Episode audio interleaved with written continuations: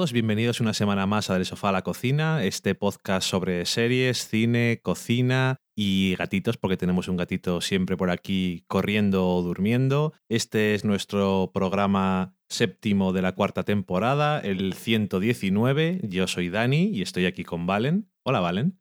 Hola Dani. Hoy se nos escuchará bien, espero. Espero que sí. Ya os pedí perdón después grabándolo, pero lo vuelvo a decir ahora, ya lo siento que tuvierais que escuchar. Normalmente lo que queremos es que os sintáis como que estáis en el sofá de casa con nosotros. Esta vez era como que estáis en vuestro sofá y estamos hablando con vosotros por el móvil. Calentando la oreja. Exactamente. Pero bueno, es un efecto diferente. Realmente fue queriendo. No, no fue queriendo. Era tan personal que llamamos a cada uno. Fíjate, Menos mal que tenemos tarifa plana. es efectivamente. Ujú.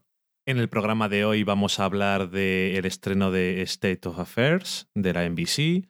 Vamos a hablar también un poquito de, de Comeback, que por el nombre o valga la redundancia, ha vuelto a HBO después de 10 años. Y nosotros vimos el primer episodio de la segunda temporada y el primero. No habíamos visto anteriormente, teníamos curiosidad por saber. Ujú. También os vamos a hablar del regreso de The Fall, la serie británica. Y además os vamos a hablar de una cosa que es un poco más distinta, pero es casi como una serie. Es serial de radio que se llama Serial.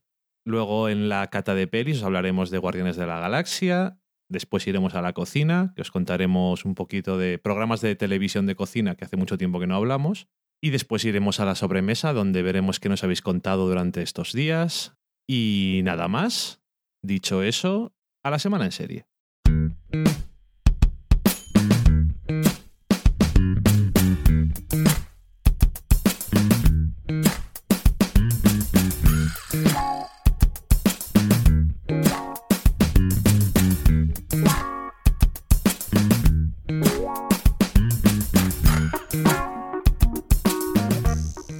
Hoy ya estamos en la semana en serie. Vamos a empezar comentándoos alguna serie nueva. En este caso es State of Affairs. Asuntos de Estado se llama en España. Ah, ya sabemos cómo se llama. Sí.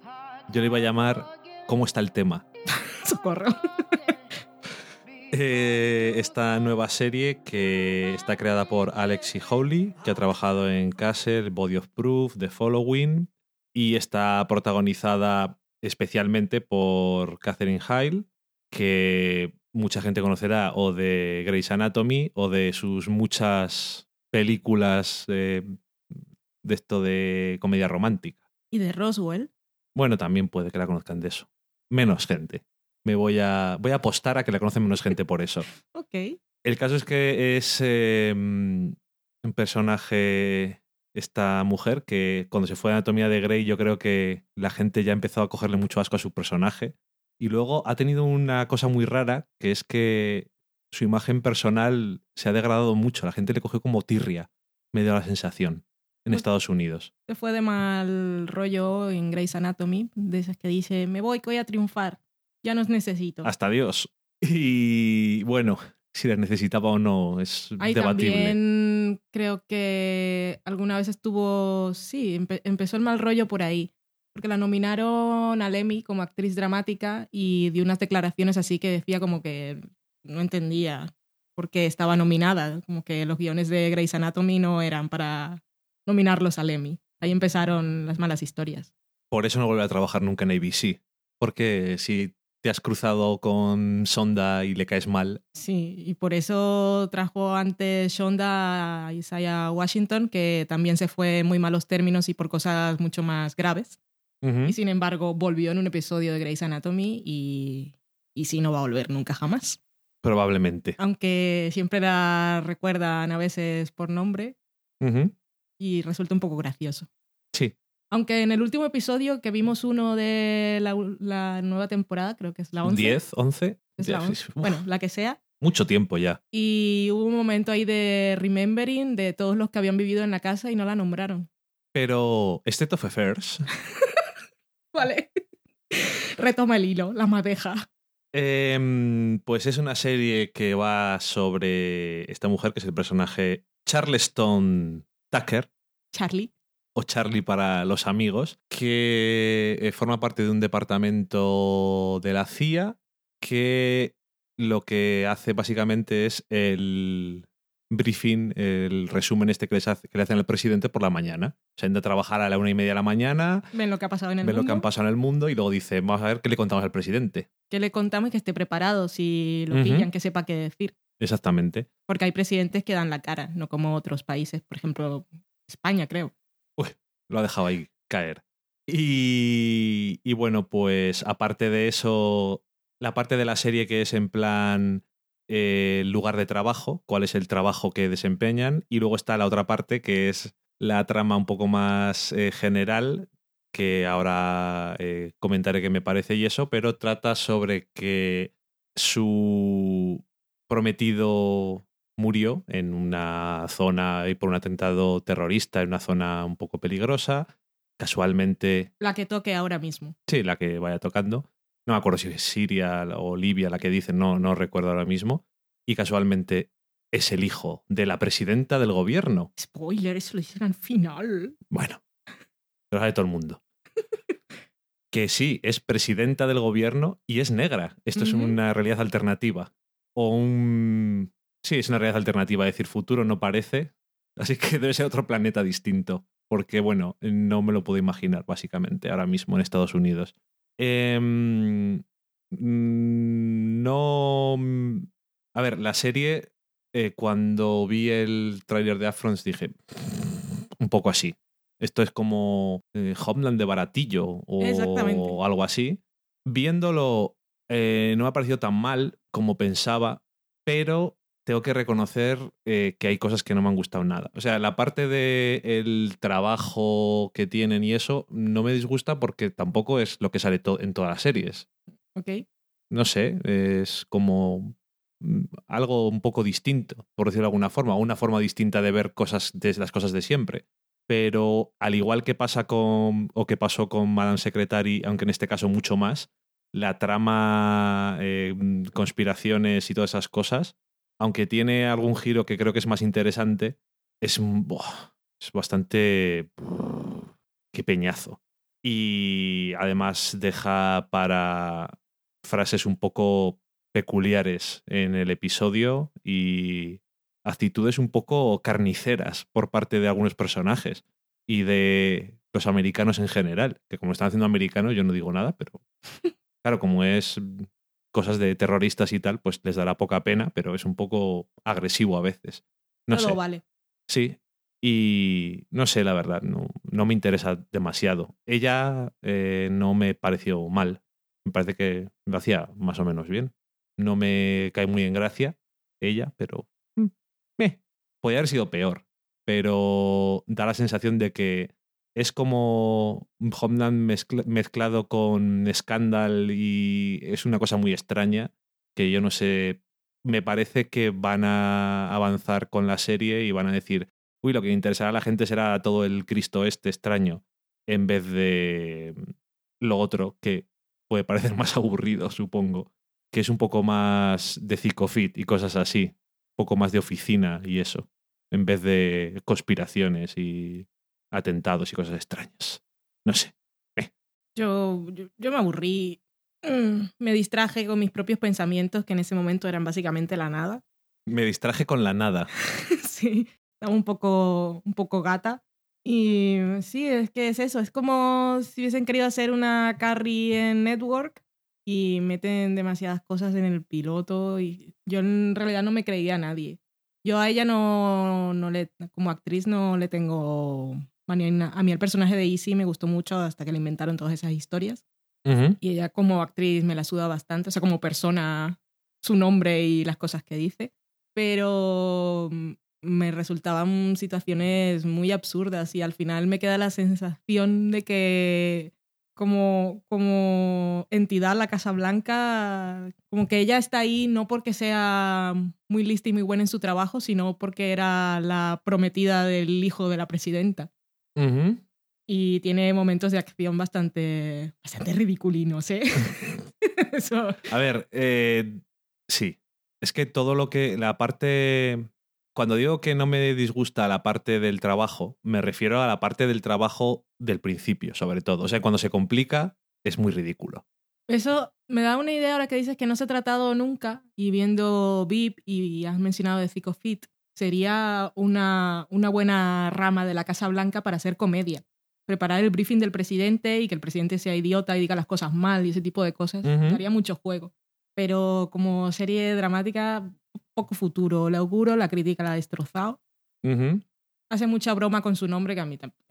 Charlotte Tucker, pero no sé, me da igual.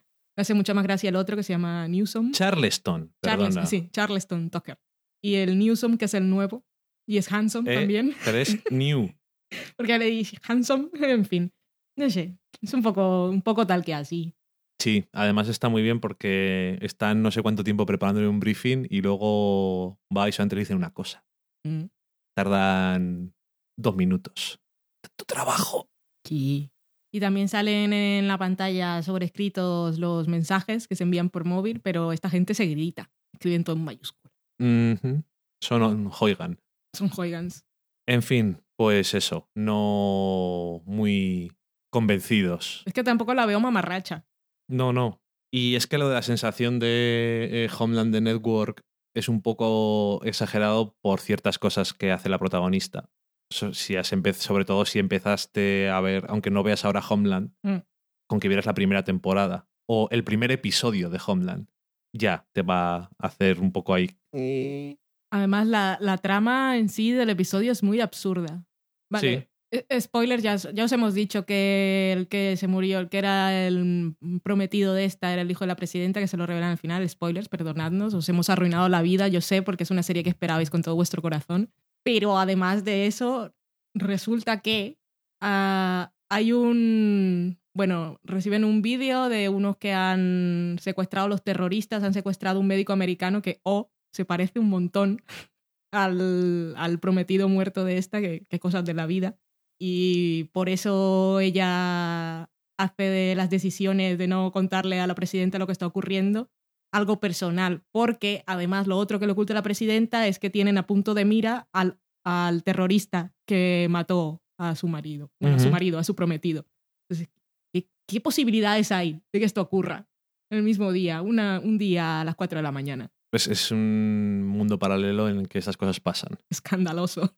En fin, eh, dejamos State of Affairs y nos vamos a The Comeback. The Comeback está creada por Lisa Kudrow, que conoceréis como Phoebe en Friends, y Michael Patrick King, que es el creador de Sex and the City y Two Broke Girl. Y es, bueno, esta serie primero llegó a la HBO como una comedia en el año 2005 y era así una comedia satírica sobre los realities de televisión y además estaba grabada como si fuera un reality de, que seguía al personaje de Lisa Kudrow, que se llama Valerie Sherish, que venía a ser un poco una mm, representación un poco así de la propia Lisa Kudrow, pero no exactamente, porque ella no estaba fracasada. Pero se, se supone que Valerie Sherish había tenido una serie, una comedia muy famosa y y estuvo 10 años sin hacer nada y este reality le iba a llevar otra vez a la fama.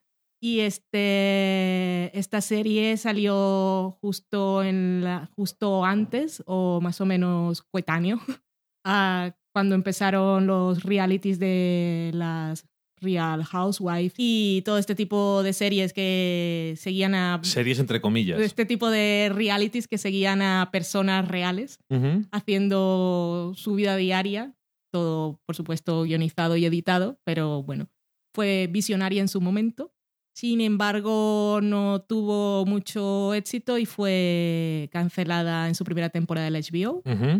Y después se, tuvo cierto carácter de serie de culto porque aunque puede que le falte ritmo, y eso lo digo solo habiendo visto el primer episodio de esa primera temporada, sí tiene intenciones que son bastante interesantes porque es la sátira de los realities y también habla del el mundo de la televisión porque en esa primera temporada la seguía a ella cuando la fichaban para el piloto de lo que se convirtió en una serie, que era una comedia de network, en la que ella creía que iba a ser una protagonista sexy profesional, pero como ya era mayor, pues la convierten en la tía que controla a las jovencitas guapas. Entonces también es un poco crítica a ese mundo de Hollywood que va dejando a las mujeres que crecen en un armario, lo cual es bastante interesante. Y entonces llega este segundo de Comeback, que creo que va a ser solo esta primera temporada y no sé cuántos episodios son, ¿8? ¿10? No lo sé, la primera eran 13 y ahora... bueno, que es limitada y es súper, súper meta, porque en este caso es, el, es Valerie Sherish, que está otra vez con las cámaras detrás de ella, grabándose su reality, y en esta ocasión no va a ir a una network, sino a la HBO, y termina eh, siendo fichada para interpretar a un personaje que está basado en el personaje que ella había interpretado en la sitcom en la primera temporada de aquel reality que estaba grabando. O sea, es súper meta. Al final la fichan para interpretarse a sí misma. Sí, pero bueno, muy meta. Y lo que vi hoy fue un vídeo eh, totalmente casual de ella, supongo que es un episodio posterior a este de la primera temporada, este del primero de la segunda temporada, en el que va paseando por los pasillos del HBO y están los pósters de las series clásicas. Y entonces se para frente al de Sex and the City y dice, oh, aquí empezó todo, me gusta mucho. Y después va, está al frente, en la pared del frente del, del de Los Sopranos dice, bueno, aquí, aquí fue donde empezó todo, bueno, de una forma diferente. Y después ves el de, el de Deadwood y dice, esto no sé qué es. Y comienza a ver The Wire, "Est- esto no sé qué es. Y de repente se para al final en, en Girls y dice, ah, sí, esto, esto ahora está de moda, lo interpreta Lira Duran. Y le dice el estilista, Lina Dunham. Y ella se queda así. Y entonces mira el cartel, ah, sí, Lina, como decía yo. O sea que no tiene ni idea de lo que ocurre en el mundo. Creo que es- desde ese punto sería interesante ver cómo era el mundo, cómo era lo de rodar una sitcom en una network en esa primera temporada y cómo es rodar algo ahora en HBO. Yo, yo sí tengo curiosidad y me gustaría ir viéndola, pero sí es verdad que le falta un poco de ritmo a los episodios. Pero de verdad que si tengo un rato o de esos que tú te vas o haces otra cosa, igual intento ver algo más. Porque sí creo que tiene algo de chispa, aunque le falta encender todo el motor. Sí, es una serie que mm, yo tenía ganas de ver y que tenía ganas de que me gustara. Que vimos el primero de la segunda temporada y dije, bueno, a ver si nos gusta y vemos la primera. Ujú. Pero bueno, el primero de la segunda temporada dura 40 minutos, se me hizo bastante largo. Y el, primero, y el primer episodio dura 30, pero también se me hizo bastante largo. Yo Pero creo también son primeros. ya no sé. pero es una serie que me gusta más sus intenciones, de lo que está hablando, eh, qué es lo que me cuenta y el humor como concepto del que quiere tirar, que cómo le queda. O sea, Lisa Kudrow creo que está súper bien, pero incluso cómo está realizada, cómo aprovechan las diferentes cámaras que tienen o en el piloto del primer episodio de la primera temporada, como cuando va a entrar en un sitio no caben las cámaras para entrar y cosas así.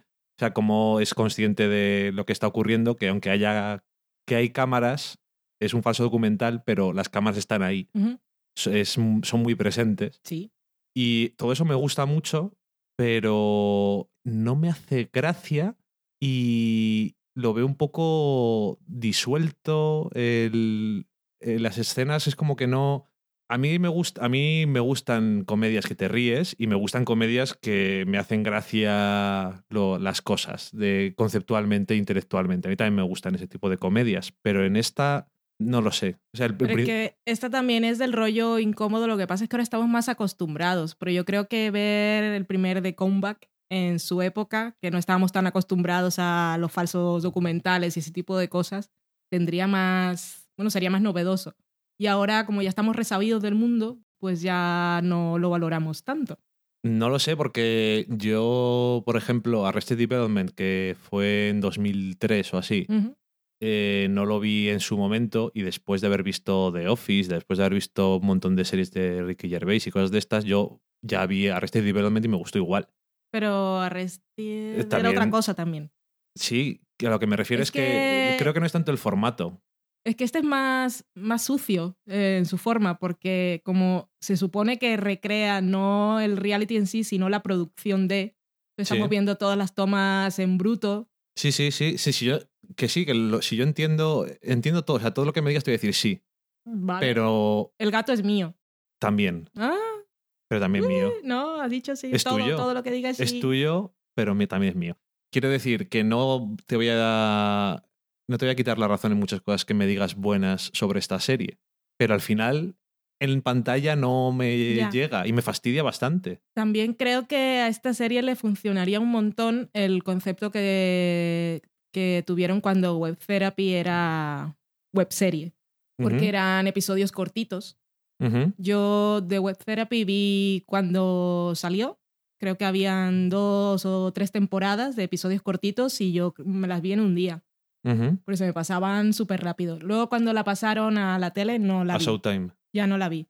Pero a, es- a, estas, a este concepto en particular creo que le funcionaría muchísimo mejor la idea de episodios cortos y de situaciones. Y quizá, quizá nos evitaríamos esa sensación de que le falta ritmo o que se hacen un poco largos.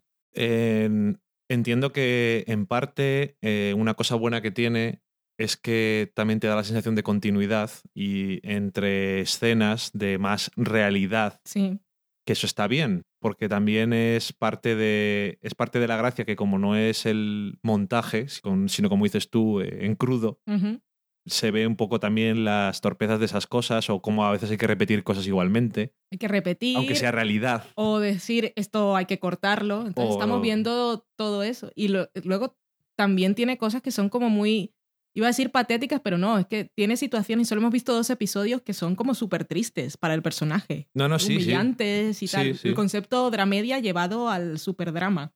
Sí, sí, sí, sin duda. Y lo que pasa es que eh, ya te digo que sobre el papel me interesa incluso que no esté cortado, pero luego mm, no merece la pena en lo que me aporta. Entonces, sí, a lo mejor me gustaría más que si no son episodios cortos, las escenas fueran más cortas o estuviera más cortadito, no sé, que fueran más cortos cada episodio, a lo mejor funcionaba mejor. A lo mejor pierde lo que a la gente le gusta, porque hay Mm. mucha gente que le gusta mucho.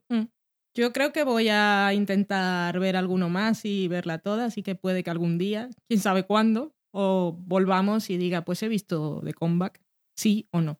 Sí, si yo algún día dices, pues yo también lo veo contigo. Pero si vemos dos o tres más y. Pero no es de maratón.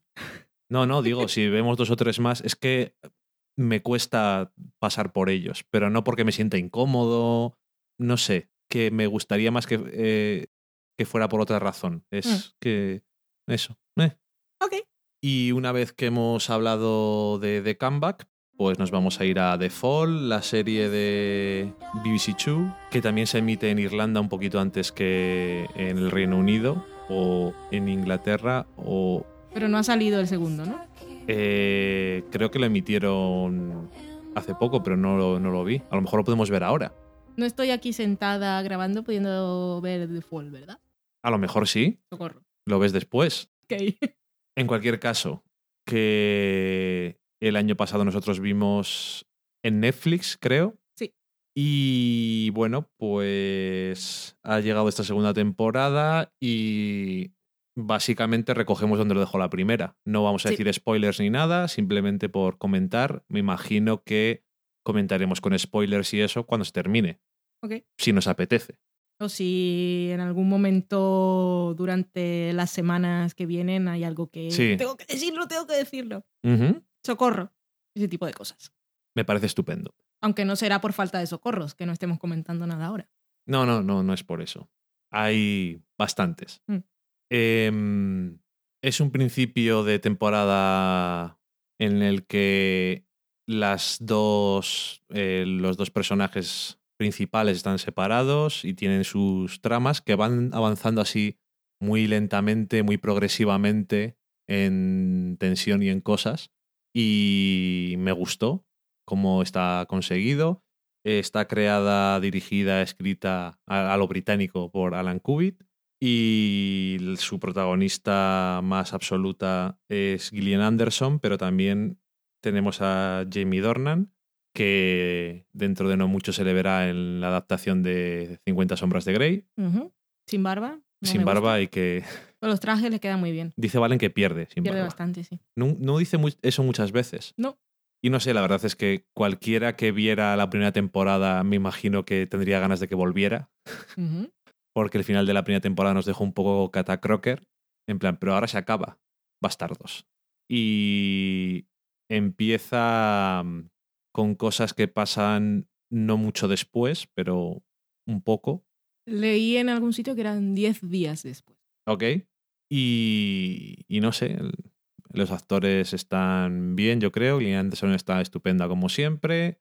Y poco más, lidiando con las consecuencias de lo que pasó el año pasado en varios frentes y, pa- y- y los dos protagonistas. Ambos, sí. Y, y bueno, pues poco a poco avanzando hacia lo que parece que va a ser esa temporada. Poco más que añadir, sobre todo si no vamos a comentar spoilers. Creo que lo más interesante es eso, que ambos personajes es- están afrontando las consecuencias de lo que hicieron. Y eso lo vemos, bueno, hay uno de los personajes que no sabe hasta qué punto los va a afrontar, supongo. Y eso lo vemos hacia el final del episodio. Pasa algo. Y tiene momentos muy creepy y me encanta y amo el personaje de Stella porque también es muy consciente de la imagen que tiene que dar siempre y me gusta que lo verbalice en ocasiones, cuando tiene que parecer femenina y cuando no, aunque más femenina que este mujerón no se puede ser. Intentaba ser menos femenina, pues no lo has conseguido. Ni con el gorro chungo, aunque no se lo puso. El gorrito ese de la, de la policía. Era el uniforme así, lo que sí. tenía que dar ya la sensación. Y qué más tenemos, otro momento bastante inquietante y es esa cosa que ya hemos comentado en alguna ocasión de los malos cuando son guapos la gente no teme, porque creemos que los psicópatas, asesinos, violadores y gente chunga es gente que es chunga físicamente, ¿no? Así que rebelugo y socorro. Tiene muchos momentos de esos de no, no, no, no, por favor. Ah, y Que en enero llegará a Netflix, por cierto, por si alguien lo ve a través de esa plataforma. Sí, que no es una serie creada para Netflix, pero. Pero, pero, bueno, pero lo parece, porque ves un episodio y quieres ver el siguiente, aún con ese ritmo lento que tiene, y no de serie lenta de esas que dice la gente me aburro y me duermo. no, es de incremento de la tensión muy poco a poco. A veces hay. eh, se van superponiendo escenas o se van alternando escenas en- y en una de ellas simplemente es alguien andando hacia un sitio y luego sigue y está en otro sitio y cada vez que va cortando está en otro sitio distinto y es como que va avanzando hacia lo que no queremos que pase o hacia lo que toque. Mm. Pero va...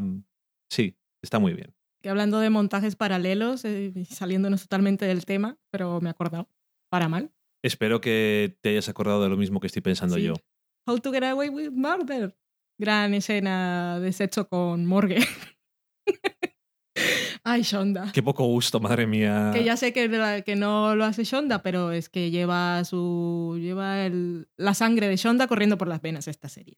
Sí, en los últimos episodios. A ver, por cierto, ya que estamos, si alguien dijo, pues no sé si me va a gustar, vi el primero, pues sigue igual. Ujú. O, o- o más de ida de olla, yo creo que cada día. Pero de vez en cuando hay algunas cosas que son un poco, un poco así. Sí, pero tiene frases de esas de aplaudir, pero mira lo que ha dicho. Sí, yo es que más que sea en plan apoyo completamente lo que está diciendo, es en plan, O qué- bravo, qué ¿cómo os han dejado poner esto Sí. aquí? Muy fan, muy fan. Pues eso, The Fall, que ha vuelto y tengo muchas ganas de ver el segundo. Ya no se ha notado casi que has dicho que no querías ni grabar, si estaba. No es que me caiga mal la gente y que no haga esto con cariño, pero eso, me gusta The Fall. Te gusta Fall. Y hablando de cosas que te gustan y de crímenes, ¿por qué no nos presentas o le presentas a la gente, igual que me presentaste a mí, Serial? Hola gente, os presento Serial. Serial, os presento a la gente. Serial es una cosa que no deberíamos hablar aquí porque no es una serie per se, por la tele. Ni por la tele, ni video on demand, ni en Netflix, ni Hulu, ni webserie, ni nada por el estilo. No Ni- tiene imágenes. Ni imágenes. Es un podcast, es en inglés y es una pena que no todos lo podáis escuchar porque sabemos que es una limitación y aunque en la web de This American Life, y ahora os diré qué es todo esto, están transcritos todos los diálogos y bueno, todo el texto de esos episodios de podcast, en realidad es una cosa que se disfruta escuchando porque ha sido creada para ser escuchada y tiene una narrativa que hay que aplaudir.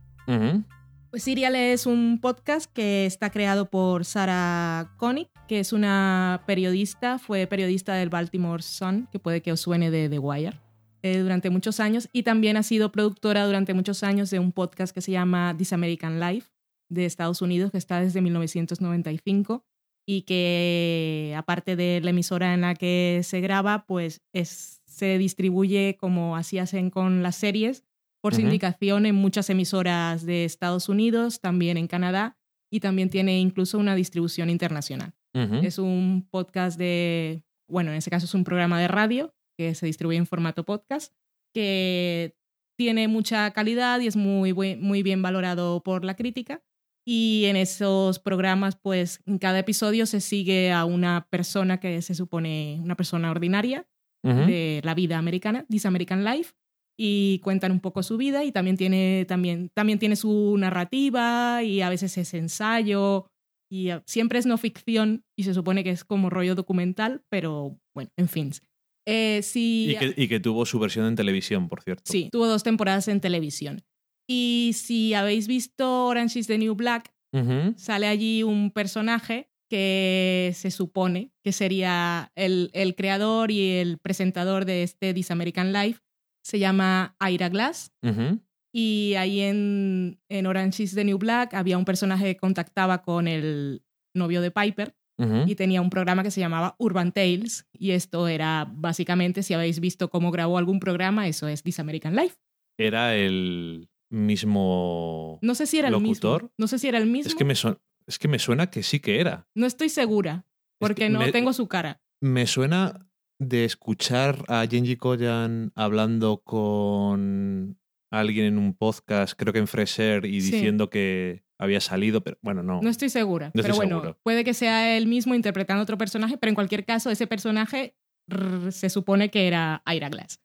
Anyway, This American Life, eh, este serial es un spin-off de ese programa. Se empezó a gestar en el año 2013, que es el año pasado, para los que vengan del futuro, estamos en 2014, y fue una idea de esas que tuvieron ahí un poco de lluvia de ideas un día, y esta Sara Koenig dijo que sería buena idea hacer algo serializado en, en la radio, pero que no fuera ficción, sino lo mismo que estaban haciendo ellos, pero contarlo, tener una narrativa y enganchar un poco a la gente. Y el mismo Ira Glass, en su This American Life, presentó este primer episodio de Serial y dijo que quería hacer algo así, así como la gente se enganchaba con The Wire o con Breaking Bad, iban a hacer lo mismo con este podcast, pero esta no es ficción, es un caso real. ¿Un caso de qué? ¿Pero de qué es Serial? Serial es. Eh, tenemos a Sarah Koenig, que es la creadora y también es nuestra narradora. Sí. Y, y nuestra protagonista. Es la protagonista, ella es periodista.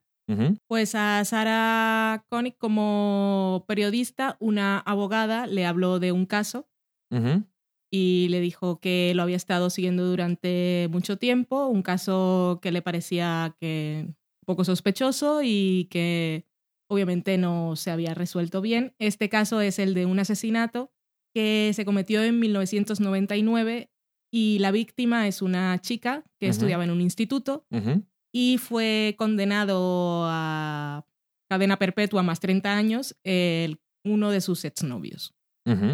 Y este es el caso que esta abogada le presenta a Sarah Koenig y este es el caso que ella nos va a ir contando y desvelando episodio tras episodio. Según lo va, va contando lo que investiga ella. Exactamente, ella nos presenta los hechos y va investigando y escuchamos las declaraciones de la época, a veces nos las leen, todas las pruebas que existen de, del juicio que se llevó en aquella época, las vamos escuchando, también consigue, bueno, eh, esta Sara mantiene una relación, relación no amorosa, pero contacto telefónico con el chico que está en prisión.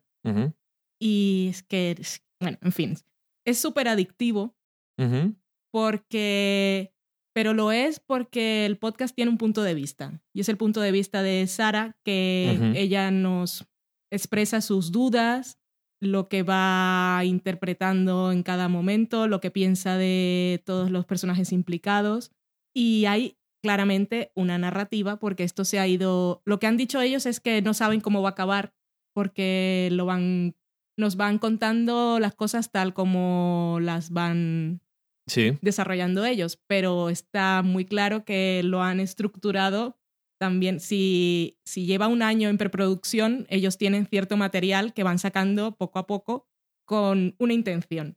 sí, a veces en un... Bueno, se han emitido ocho episodios y a veces en un episodio solamente te, se centra en una cosa eh, y te dice, y esta y tal, bueno, ya lo veremos otro día. Sí. Y si lo veremos otro día es porque ahora lo sé, pero ahora no te lo voy a contar.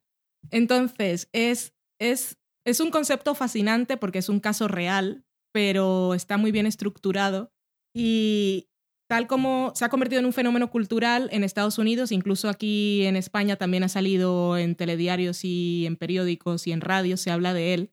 Y como fenómeno cultural que ahora es popular, pues Ujú. ha salido todas las críticas en contra. Y es que esto es un caso real Ujú. y son personas y entonces es espectáculo y toda la gente que, todos los que estamos enganchados somos unos boyeristas. Y luego Ujú. también está otro trasfondo que también han salido críticas y es que Sarah Connick es mujer, bueno, es mujer no, en este caso el problema no es que sea mujer, sino que es blanca. Y tanto la chica asesinada como el chico que está en la cárcel son de cierto perfil étnico y Baltimore Qué es suave. población negra y en el juicio había mucho jurado negro. Y entonces es como que ella está, la cuestionan porque está en una superioridad moral y desconoce todas las, cara, todas las especif- especificidades de la gente a la que está hablando y emite juicios de valor sin tener ni puta idea, es lo que dicen. Pero a mí me parece, aparte de todo eso, y claro, aquí no sabemos, no sabemos si ella va a descubrir quién fue el culpable o no, y en caso de que lo descubra no sabemos si va a afectar de alguna manera las condenas que están establecidas. Bueno, también en cierto episodio entra en contacto con una abogada A lo Annalise Keating, que Ay, muy- dijiste tú, Sí, a mí me encantó que ese tiene un grupo de estudiantes y tal, pero es como la Annalise, Annalise Keating buena, porque Sí. tienen un... Súper optimista. y tienen un... Es un servicio de esos de buscar casos que cuando los que cuando ya están eh, ejecutados, la, ejecutadas las condenas, eh, lo lees y dices, aquí hay algo que no me encaja y yo creo que podemos hacer algo. Ellos también están trabajando porque se lo llevó a ellos. Entonces, a lo, de- lo que ella haga, lo que la mujer que nos está contando la historia haga, no tiene una ramificación. No. Pero puede que si el equipo ese sabe algo, a lo mejor presenta una apelación o a lo mejor descubren que sí que es el culpable. el-. Porque que todo se ha dicho, no sabemos, ni ella tampoco. Eso es lo bueno que tiene, porque estás con ella, está realmente, yo creo que es una de las grandes cosas que tiene, presentando sus dudas de una forma muy sus dudas y sus preguntas y todo de una forma muy de persona de a pie y Sí, es que eh, a mí lo que primero me, me fascinó del concepto es que ella es periodista y está haciendo una investigación, pero se aleja de la idea esta tanto del periodismo, del documental, que la persona que está investigando tiene que ser totalmente objetiva. Y en este caso es subjetiva, tiene un punto de vista y nos manifiesta todas esas dudas. Y es algo que con lo que tú como, en este caso, escuchante, te identificas. Sí, porque llegas a un punto y dices, pues esto, claro, y ella misma dice, pues em, no sé si es culpable o no, o a lo mejor me está engañando, o... Pero esto que dicen por lo que le condenaron parece que es muy raro. Entonces es... Sí. Y también habla mucho de las apariencias. Ella en muchos casos dice, pues ella ha visto y más fotografías del chico y dice, pero este chico con esos ojos, ¿cómo puede asesinar a alguien? Pero nosotros no lo estamos viendo. No sé. Y luego habla, habla con eh, gente que estaba implicada en el caso o gente que eh, conocía a las personas implicadas, ex policías investigadores, gente del jurado. Es decir, intentando ver un poco todos los ángulos posibles, examinando las pruebas, es todo... Sí, recreando los supuestos trayectos que tuvieron los implicados ese día, si se podían cumplir en ese tiempo, hasta la- las torres de los móviles y cuando hacían una llamada donde decían que estaban a esa hora, se pinchaba la torre del móvil que era. Eso y hablar que es como empieza el- la... Voy a llamar la serie. La serie empieza hablando sobre la memoria. Y es que con eso te engancha enseguida. Es... eh, Nosotros hicimos el ejercicio y no había No. manera. Eh, pregunta a unos chavales que están en el instituto normal, eh, ¿qué hiciste hace seis semanas? O incluso a un sobrino suyo. también a un en plan, sobrino ¿Qué hiciste hace seis semanas? Y uno dice una cosa, luego le pregunta a un amigo y dice, no, no estábamos allí, no fuimos al cine. Ah, ah, no, espera, es verdad, no fuimos al cine. Hmm. Es en plan, realmente eh, seis semanas porque fue el momento en el que las in- eh, algunos interrogatorios ocurren. Des- seis semanas de- Sí. después de que se eh, ocurriera el asesinato. Entonces, hay gente que dice cosas distintas, pero claro, Con horas exactas. y luego hay gente que dice cosas que son completamente opuestas o gente que dice que no se acuerda. Y entonces, cuando tú lo estás viendo en una serie, en una película o en la realidad, dices, qué sospechoso. Pero luego eso empieza diciendo, dejando claro que la memoria es eh, frágil eh, y no siempre te puedes fiar.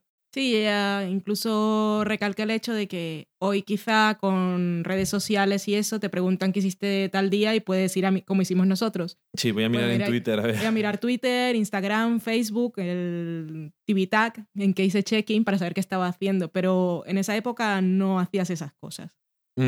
Entonces, ent- ella lo que dice es, a menos, y es verdad, a menos que ese día hayas hecho algo concreto que te acuerdes por la fecha.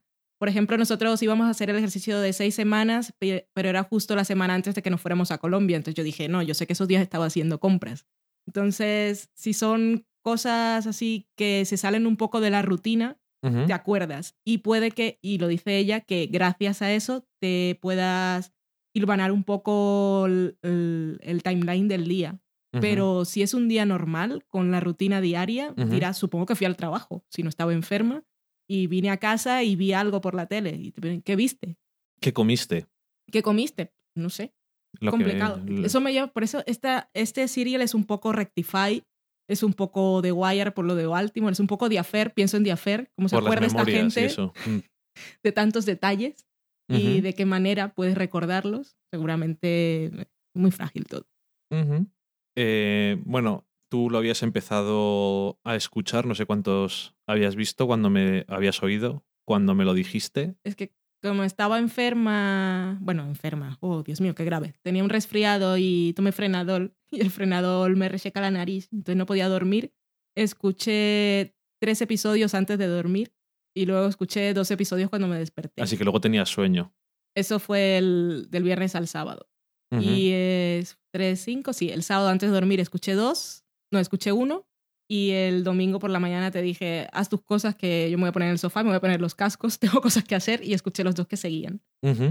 Yo he escuchado los ocho en dos días y es que no pensaba que siendo en formato podcast y sobre lo que es fuera a ser interesante o que me fuera a enganchar más que interesante, pero es muy como si fuera una ficción en el sentido de cómo está montado. Y a mí no me parece, o sea, entiendo que conceptualmente hay gente que diga, pero esto es un caso de verdad, esto es morboso, Sí, es morboso y habla mucho de la ética periodística. pero no es, o sea, cuando lo estás escuchando no lo ves desde ese punto de vista, o sea, es como más alguien que está intentando ver porque el caso le parece extraño y quiere averiguar si se ha cometido una injusticia. Más la tía es muy buena. Sí, Es una storyteller, como dicen ellos, que suena mejor un- una cuenta historias. Lo hace muy bien y el tono Mm. y, la cercanía y, y parece muy honesta. Y cuando, bueno, y cuando pone grabaciones hablando con gente o que la forma que tiene de decir las cosas y no sé, es todo muy cercano. No sé. Si entendéis bien inglés, eh, tener en cuenta que hay grabaciones del juicio, Se escuchan un poco llamadas mal, por teléfono. Cuando se escucha un poco mal, ella luego hace un resumen. Sí. o a veces lee lo que han dicho. Ahora, yo estoy enganchada y fascinada por el concepto y no me quiero salir de lo que ella cuente, pero fuera de esto hay mucha gente obsesionada. Entonces tenemos, hay un sitio que se llama Reddit, que no sé si todos lo conocéis, pero Seguro que os suena un poco.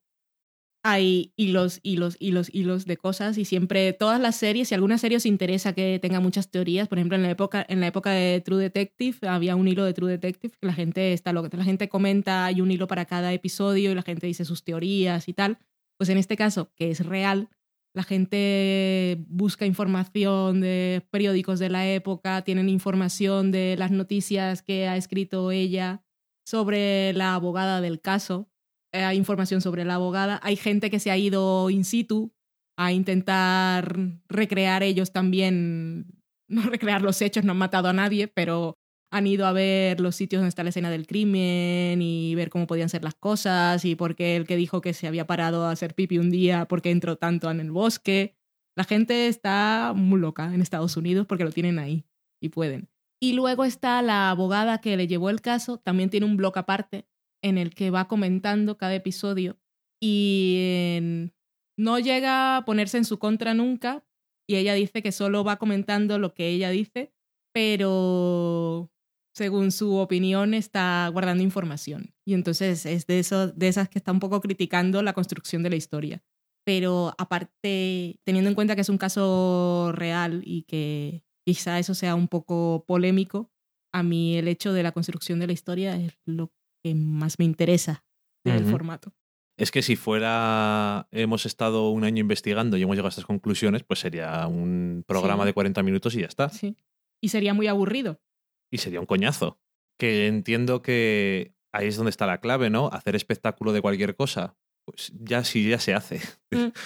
Pero bueno, si lo haces bien, y a mí no sé, me parece que aparte el formato de audio ayuda a que no sea demasiado exagerado en el término de explotar las cosas, porque ya sabemos cómo son a veces, y si no te pones el canal de crimen e investigación y ya lo tienes todo ahí. Pero no sé.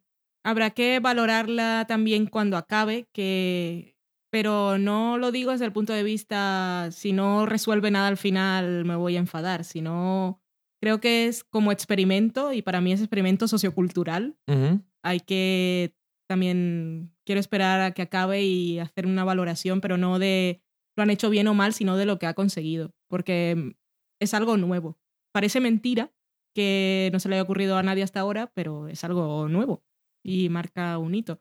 En este caso, esto de Serial van, esto va a ser una temporada y tendrá un final, es una historia semanal y cuando entras a la web te dice, esto hay que escucharlo desde el principio. Si has llegado ahora en este episodio, tienes que empezar desde el primero y te lo dicen así, que se va construyendo semana a semana. Sí, porque hay previously, pero como no te sepas quiénes son los personajes y eso, personajes entre comillas, Sí. perdonadme, Y lo que dirán es, quieren seguir haciendo este formato de serializado, pero también han dicho que no siempre será una historia de un crimen. No sabemos qué van a ser la siguiente temporada. Tampoco sabemos cuántos episodios va a tener esta y cada episodio dura lo que dura. No tienen una duración estándar, sale cada jueves, eso sí, pero no son ni de 20, 30, 40, sino de lo que dure el episodio. yo estoy enganchado y por ahora no me siento culpable ni nada. Yo, por lo menos, eh, aunque si conceptualmente os resulta eh, un poco ofensivo, igual lo puedo entender. No obstante, os, os lo recomiendo si entendéis el inglés, que lo escuchéis porque creo que es una- un buen ejemplo de cómo producir bien cosas Mm. en la radio. Nos gusta Serial. Y dicho eso, pues nos vamos a ir a la cata de pelis.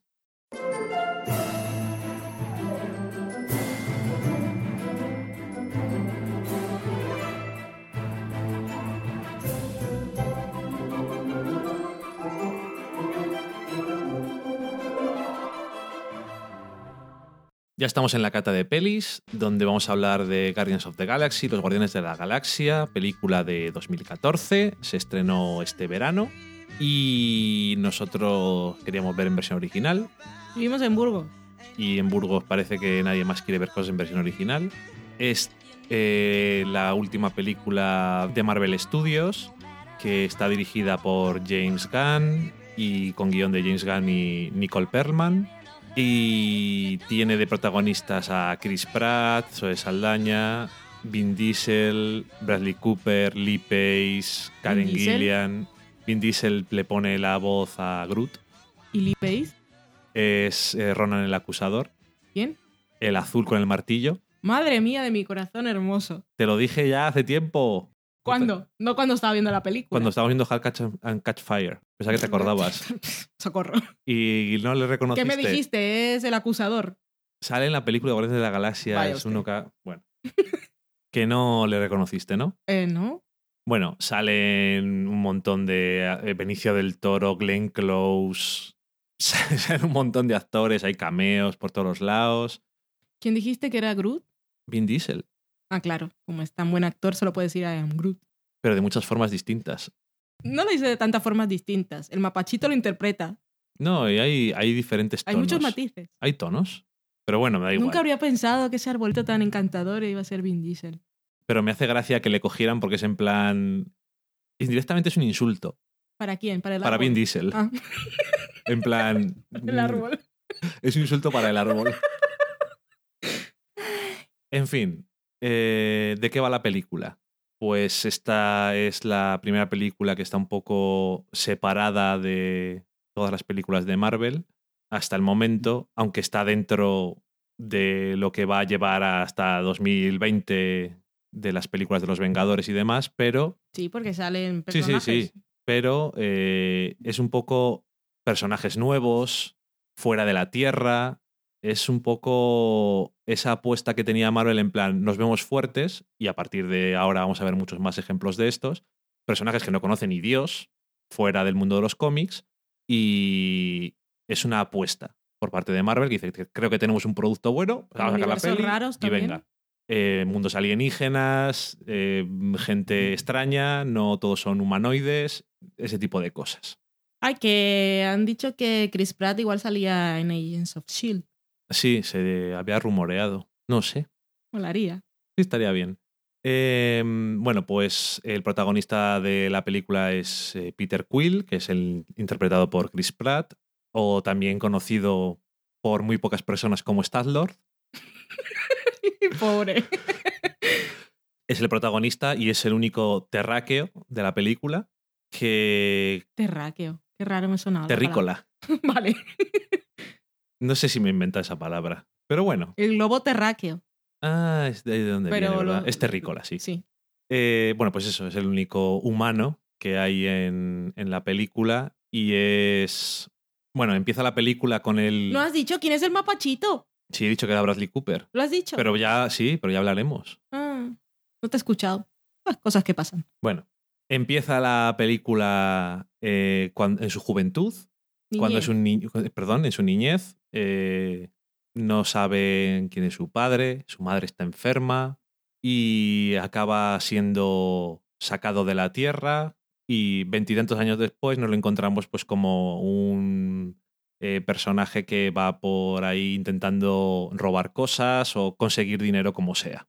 Un poco como que no me acuerdo ahora cómo Un se llama. poco el Han. Solo. No, iba, también. Sí, pero iba a decir Mal- Malcolm Reynolds. Sí, Firefly. también. También el es el, el estilo ese, ¿no? Es, es más ese estilo. Sí, ahí ves.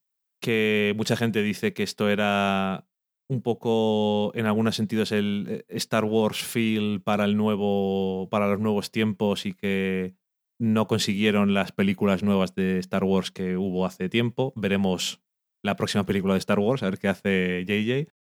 En cualquier caso, eh, esto es una película en la que, como digo, eh, Peter Quill es el protagonista y, bueno, se ve involucrado en todo un Cristo muy grande que tiene ahí a Thanos que aparecía al final de la primera película de Los Vengadores y que va a ser el malo de las tercera y cuarta parte de Los Vengadores, eh, más dentro de más años que la madre que lo parió. No en la segunda. No, la segunda es la que vamos a ver ahora en mayo. Y no, no sale ese. No. Ok. Eh, ¿Ya es mayo? todavía no, falta un poquito. Los que vengan del futuro, ¿me podéis decir qué tal es los Vengadores? Sí, te lo pueden decir. ¿Ahora? No, ahora no. Te lo dirán cuando escuchen este programa alguien en mayo. Que será muy raro. 2015. Será muy raro. Si alguien está escuchando en mayo de 2015 y ya se sabe algo de los Vengadores y habéis ido a verla, podéis contarnos. ¡Spoilers! Que solo me digan si están amazing o no, pero que no me digan spoilers. Perfecto. Y bueno, eso, como acaba metido en estos líos, se acaba conociendo a una pandilla de personajes con los que todos acaban uniéndose por una razón o por otra para intentar salvar el universo. Ujú. Eh, La galaxia. Sí, bueno, el universo en general está bien. La peli tiene estos protagonistas que son bastante poco peculiares y obviamente Poco. sí, ¿no? No son muy peculiares. son bastante extraños para la gente normal. Pues tienes a Mapache Cohete, eh, Rocket Raccoon, que le pone la voz Bradley Cooper y yo creo que bastante bien. Eh, tienes a su compañero, que es un árbol que solamente sabe decir una frase. Tienes a, a Drax el Destructor, un personaje que su familia ha sido asesinada y está muy loco. Tienes a Gamora que empieza siendo una cosa y termina siendo otra. Eh, bueno, hay un grupo aquí de personajes que es en plan un poco peculiar. Y la película yo creo que abraza la extrañeza y el dinamismo y el colorido y, y al final acaba siendo pues una película muy entretenida que maneja bien el drama o más digamos los momentos emocionales y la comedia sobre todo la acción está muy entretenida además siempre se ve lo que está pasando Sí. que es una cosa que a veces algunos directores no saben hacer. Así que no es tan en plan, uh, fíjate lo que pasa. Se ve la acción, que sería lo mínimo que uno esperaría, pero no siempre ocurre. Y como digo, que creo que funciona la película quitando, si le quitas la trama, eh, funciona igual que Los Vengadores por los personajes. Ujú. Es incluso más ridículo y así que Los Vengadores, la trama general, es un poco poder y cosas. Pero al final lo que importa es que los protagonistas, todos los protagonistas, tienen una personalidad, tienen una historia, tienen un arquito. Hay un arquito que bello. eh, tienen relaciones interesantes entre ellos, diferentes, tienen una personalidad interesante, tienen momentos graciosos, te caen bien y luego Chris Pratt también tiene esa cualidad que a mí personalmente cuando sale digo, me caes bien. Ya da igual lo que estés haciendo, luego ya veo qué haces, digo, pues la película es una mierda, pero tú me caes bien. Luego se quita la camisa y dice, ¿qué ha pasado? Luego se quita la camisa y dices, me caes bien. sí, pasó mucho hambre. Lo que decía su mujer. Dice, uh, ahora está, está potente. Aunque me, su mujer decía, a mí me gusta más que te haga para agarrar. Digo, bueno, estaría acostumbrada. Cuando le veíamos en Parks and Recreation al principio, que está ahí más gordete. Y luego cuando vuelve a Parks and Recreation después de rodar Guardianes de la Galaxia, dicen, hostia, se ha adelgazado. Y si tuvieron que inventar un chiste para eso porque es que era demasiado exagerado. Sí. No, se puso bien mazado, además. Y por lo menos no es, no es muy gratuito, yo diría. No. Hay que. Dice, ya que me he puesto así, que se note, pero bueno, viene de algo. y, y eso que es una cosa que yo creo que está haciendo bien Marvel en general, que está muy en plan eh, el personaje y un tono que tenga sus cosas dramáticas, que tenga eh, las apuestas muy altas.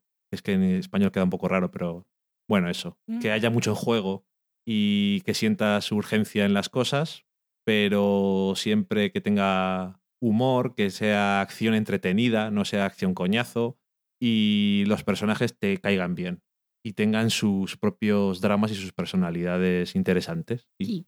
A mí me pareció muy entretenida, tenía muchas ganas de verla y no, no me ha defraudado. Es muy entretenida y es adorable y es mona. Y el mapachito mola un montón y el árbol.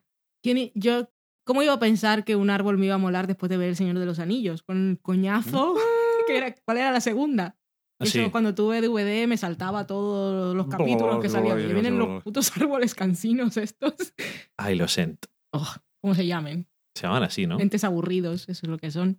Pero Guardianes de la Galaxia está muy bien. Es que es muy entretenida, que te lo pasas bien Ujú. y los quieres. Y Ujú. sí que es una apuesta difícil porque ¿quién es esta gente?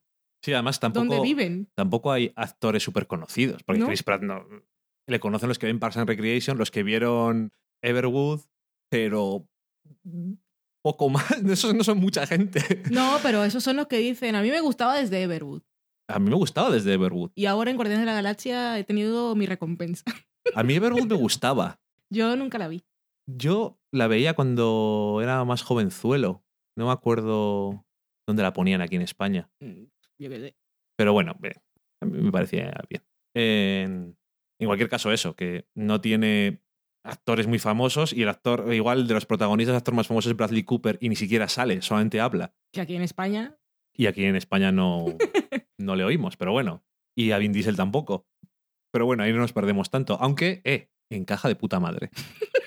¿Sí o no? sí. Te crees totalmente que es la voz de un árbol. Y que no puede decir más palabras también.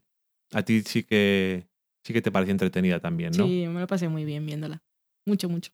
Y Tiene- momentos bonitos y todo. Sí, que la película la película empieza un poco Empieza Dramón. empieza un poco dramón y es como, bueno, Ríete de Batman. sí, y es como un socorro. Qué comedión. ¿Qué más le va a pasar? Por el chaval. Bueno, pues, muchas cosas. Y ah, y por cierto, que una cosa que eh, ha sido así como muy graciosa ha sido la música de la película porque el Awesome Mix volumen 1, que lo vendieron y debió de vender bastante eh, digitalmente o, o si lo sacaron en físico creo que también, o sea que vendió muy bien la banda sonora, que son todo canciones de los 80. Y cuando salían en los trailers las canciones, porque en cada uno creo que hay una canción distinta y era como mm, socorro, esto a Ujú. que viene, pero me gusta mucho que tiene un, que el significado que tiene la película. Sí. Que cuando estaba viéndolo me parecía súper gratuito, Mm. pero me, me encantan esas tonterías que tienen que ver con, bueno, las cosas que conoce de la Tierra, Peter Quill. Sí. No sé. Yo fui muy fan de la película desde los trailers, porque en los trailers abrazaban su espíritu cómico y yo decía, pero se llama Guardianes de la Galaxia. ¿Cómo, cómo va esta gente a ser guardián de Galaxia? Bueno, ellos mismos también lo saben en la película, creo. Mola. Muy fans. Como fan de cómics, solamente decir que me extrañó que no aprovecharan más el tema de los eh, novas, pero bueno, eso ya es para otro podcast. Sí. Cuando grabemos el noveno podcast ya hablaremos de eso, pero a mí una película que me pareció estupendamente bien, muy divertida. Para toda la y- familia. Bueno, sí, tiene un poco de violencia y eso, pero está bien. Y, y no sé, no mucho más, yo creo. Os la recomendamos si no la habéis visto. Sí, llegamos tarde, lo sabemos, pero nos lo hemos pasado muy bien. Y nada, dicho eso, pues nos vamos a la cocina.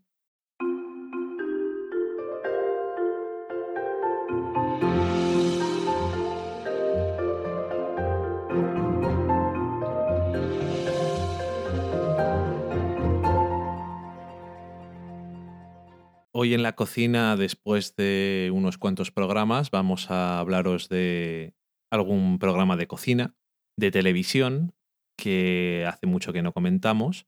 Y, bueno, pues vamos a empezar con alguno nuevo. Tenemos, por ejemplo, que se emitió durante el verano o el verano tarde, que era Top Chef Duels, que era un formato nuevo de Top Chef que presentaba eh, Curtis Stone, que ya lo hemos visto en Top Chef Masters, por ejemplo. Es el cocinero este australiano El Rubiales. con su pelazo. Y era un formato curioso que era enfrentar a gente que ya son eh, chefs conocidos y muchos de ellos de la franquicia Top Chef. Sí, de Top Chef o de Top Chef Masters. Sí, un poco, un poco de todo. Haciendo un repaso así de algunos concursantes que a lo mejor se nos habían olvidado ya, otros que les hemos visto varias veces. Y se trata de que cada programa es una pareja que se enfrenta uno le propone un duelo a uno y el otro al otro, con eso ganan 10.000 dólares y después de esos duelos que se han preparado el uno para el otro, lo que hacen es una cena de tres platos para el jurado y los invitados que toquen, que sea con un tema para cada plato. Y la verdad es que estaba bastante entretenido. Tenía también una versión online para los que iban eliminando que también estaba curiosa. Y a la gente que le guste Top Chef, si no vio esto por alguna razón, que yo creo que sepa que le, le gustará. Sí, y como siempre, pues también van algunos famosos a esas cenas. Fue gente de Brooklyn Nine-Nine, algunos de Grey's Anatomy y no me acuerdo nadie más. Creo que también me acuerdo de que fueron Rob Zombie y Ah, sí. algunos eh, músicos de, heavy metal, que ese día el tema era eh, vegetariano. Y solo había un vegetariano ahí de ellos, puteando a los demás. Es Rob Zombie. Y eso, que es un programa curioso, que Curtis Stone, por cierto, ahora se ha pasado a la Food Network, ¿Ah, sí? donde presenta Kitchen Inferno. Ah, yo no sé de qué canal son las cosas, porque la veo en el ordenador. Sí, pero lo pone abajo, de que, Eh, no tengo nada más que hacer que fijarme en la mosca. Las moscas no me gustan. que es un programa también así curioso, de esos de que va un chef invitado y va ahí superando diferentes eh, rondas contra otros chefs y va ganando dinero. Puede quedarse con el dinero que va ganando o puede romper el cheque y continuar para intentar ganar más dinero. La ventaja que tiene en comparación con otro que salió hace poco que también era de rondas y de dinero, que era Food Fighters, que emitieron en verano en NBC, es que en este no sabes si va a terminar, aunque se vaya a acabar el programa, no dices, ah, va, entonces ahora le eliminan. No, puede continuar en el siguiente, puede eliminar a uno nada más empezar, o sea que en ese sentido está bien. Y programas nuevos hablados, pues también tenemos otros que no son nuevos, pero que no hemos hablado aquí, son curiosos. El primero es The Mind of a Chef, que es un programa eh, documental de PBS que produce Anthony Bourdain y que es curioso. eh, se trata, bueno, la primera temporada y la tercera se centran en un chef Hmm. y la segunda temporada se centra en dos. Pero básicamente es ver cuál es la aproximación que tiene cada uno de ellos a la cocina, a los ingredientes, a diferentes tipos de cocina, eh, filosóficamente, intelectualmente, y luego se van haciendo diferentes platos. Salen con sus madres, con sus mentores. sus Exactamente. amigos. Eh, por ejemplo, la tercera temporada, que es la que se está emitiendo ahora, no sé si se ha terminado ya. Han emitido 10, no sé si tenían 10 o no. El chef es Edward Lee, que salió en Top Chef y que había estado cocinando en Nueva York, pero desde hace unos años está viviendo en Kentucky y pues va contando eh, cómo ha abrazado la cultura del sur y de Kentucky y el Totalmente. bourbon. Él es coreano y dice Es que coreano, hay similitudes en algunos ingredientes. Sí, que tiene ahí la teoría de que las cocinas se parecen por las latitudes Mm. y cosas de estas porque depende de los ingredientes que hay en cada latitud, se pueden parecer, Mm. mm, cosas curiosas. Y el primero creo que es de David Chan, Sí. que es bastante amigo de Anthony Bourdain y me imagino que sería una de las razones por las que empezaron por ahí. Pero bueno, eso también te va contando eh, su inspiración de la comida en Japón, qué es lo que está haciendo ahora, eh, no sé, diferentes técnicas. En esa temporada también viajaba mucho. Sí, ha ido a Argentina, por Mm. ejemplo. No sé, es eso, ver cómo cada chef eh, afronta la cocina y qué es lo que piensa más allá de simplemente cocinar. Y está bien, a mí me gusta. Son cortitos, además son de 20 minutos. Y ya que hablamos de Anthony Bourdain como creador o narrador, productor ejecutivo de, Productor, narrador. sí, de esta, esta serie documental de programas de cocina, también aprovechamos para recomendar Parts and Know, que es producida por la CNN. No sé yo si en algún canal de cable español se ha emitido, en No lo realidad sé. no lo sé. Y aquella también es muy, muy recomendable. Si conocéis el trabajo de Anthony Bourdain, es más o menos el que hacía antes en, en Travel Channel. que es viajar. No reservations. No reservations, que es viajar a los sitios y un poco documental, pero también narrador en primera persona y sus experiencias, y comer y beber y disfrutar. Pero en este Parts Unknown, que es con la CNN, aunque en aquellos de No Reservations también había, en este caso también viendo cada episodio aprendes mucho de la situación social, incluso política de los sitios a los que vas. Sí, del pasado y de la historia. Y está muy, muy bien. Incluso hay algunos episodios, sobre todo en la segunda temporada, que aparte de todo este bagaje cultural que te proporciona, también son una pasada visualmente. Es que dices el montaje. Bueno, se llevó un Emmy. Sí. El de Japón, me estoy acordando ahora que. Es impresionante. Aparte que es de las cosas raras de Japón, que Mm. la gente que le guste un poco la cultura de Japón ya sabe que ahí hay de todo lo raro del mundo. Sí. Pues es muy curioso, sí. Sí, tal como su nombre indica, pues no es lo típico de los sitios. Solo un poco de las partes desconocidas, traduciendo literalmente. Sí, y que aparte, como, bueno, también en No Reservations siempre estaba muy interesado en hacer que los programas tuvieran una pinta diferente o hacer eh, homenajes al cine Sí, es muy experimental a veces. y, y la verdad es que está muy bien. Aparte, si te gusta el, si te gusta el personaje de Anthony Bourdain, pues te van a gustar estas cosas porque como él es, el, es un narrador muy particular y su forma de usar las palabras que usa y su forma de expresarse es muy suya. Y entonces, bueno, si te gusta, te va a gustar. Si no te gusta, no te va a gustar. O sea, no hay vueltas. Otro programa del que no hemos hablado, pero esto también es un poco más complicado porque de vez en cuando hay alguno nuevo. Es que hay tantos. Eh, sí, ahora Es mismo una fábrica que no para. es eh, programa nuevo de Jamie Oliver, programa nuevo hasta hace nada, Este creo que sí se está emitiendo en España en Canal Eh. Cocina. o en Fox Life. Ahí no me acuerdo. Bueno, En uno de los dos. Si tienes uno, tienes el otro probablemente. Sí. ¿eh? O sea que se está emitiendo. Mm. Eh, es eh, Jamie's Comfort Food, que como su propio nombre indica, es de Comfort Food. ¿qué es Comfort Food, Dani? Quedando sin batería, me gusta. Pues Comfort Food, creo que todo el mundo lo sabe, pero es la comida que te hace sentir bien. Porque es muy sana. No, Mm. que te hace sentir bien.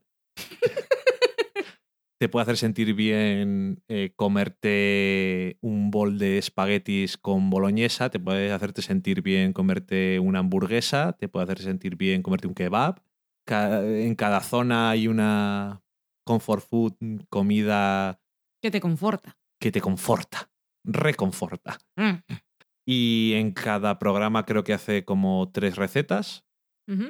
Y bueno, pues va variando. Jamie es un cocinero que siempre es un tío muy casual. Y siempre cuando cocina a Valen le encanta porque siempre se está ensuciándose las manos. Sí. Cómo mueve las ensaladas ahí con las manos y tal. y alineando las cosas así un poco tirando al aire. Yo nunca olvidaré una vez uno de esos tantos programas que hace, hizo uno de Navidad y se ponía a cocinar ahí en el bosque que tiene en el patio de su casa Ajá. con todo el viento y se ponía a hacer un pastel echando la harina sin medir, porque claro, se la, veías cómo se la llevaba el viento. Y yo, pero ¿cómo estás cocinando aquí? Sí, o, sen- Sentado en el suelo. o sentado en la calle. Que me acuerdo, no me acuerdo cuál era. Salía sentado. Estaban en Venecia con este amigo suyo italiano. Mm. Y estaban ahí sentados en una escalera. Y en este Comfort Food sale con uno de sus hijos, que es como un Tom Sawyer rubio, con toda la melenita, descalzo. Tan mono. está eso que es como su casa de campo o algo así, y está pues por allí por la propiedad, en el invernadero o en donde toque. Su casita. Está por ahí por la calle, aparecen las gallinas, eh, su horno, con un amigo suyo que ha venido, con su padre, con, con su madre, sale la mujer. Mm. En fin, eh, es todo muy familiar y muy comfort food y eso, sale... Es curioso porque normalmente a lo mejor algunas recetas que suele ser son más eh, sano o, O versiones no. sanas de cosas, La pero del en este pollo caso... relleno de mantequilla, nunca lo olvidé. Pero en este caso no, es lo que, a lo que me refería.